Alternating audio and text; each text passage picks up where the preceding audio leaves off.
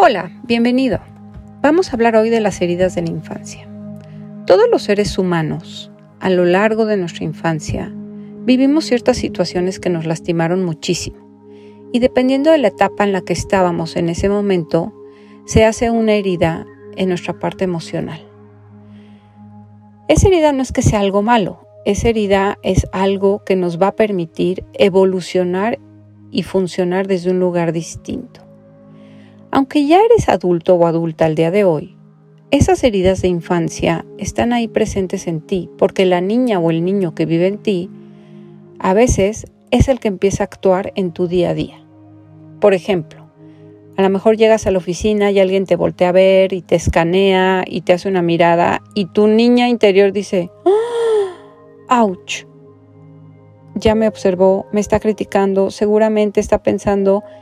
Y entonces te remueve, esa situación te remueve al pasado, a cuando alguien a lo mejor te lastimó cuando eras muy chiquita.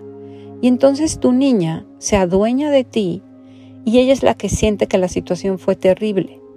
Pero en realidad hoy tú ya eres un adulto. Pero muchas de tus relaciones se pueden ver impactadas en este sentido, porque si tu niña siente rechazo por ejemplo, ves una foto en Instagram donde todas tus amigas están ahí y a ti no te invitaron. El rechazo duele muchísimo, pero a veces la que reacciona es tu niña.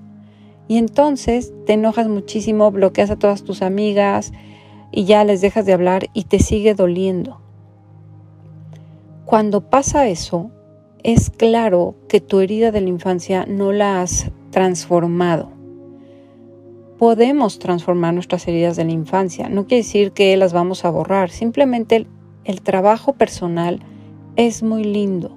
Iniciar un camino para ver qué me dolió, en qué etapa de mi vida me dolió, y entonces vas a aprender a descubrir hoy como adulto o como adulta cómo puedes darte un bálsamo para tu alma. Y entonces vas a poder vivir todas las situaciones que te pasan en el día a día reconoces cómo la siente tu niña, a lo mejor tu niña siente un dolor del 1 al 10, siendo el 10 más alto, siente un dolor del 10, pero en realidad tu adulta siente un dolor del 4. Y entonces puedes voltear a verte a ti misma y transformar esa herida de la infancia para poder acompañarte y autocontenerte en cualquier situación.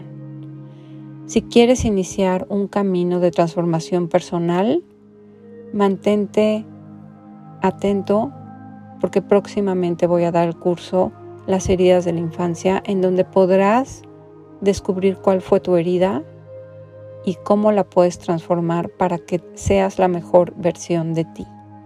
Gracias por escuchar.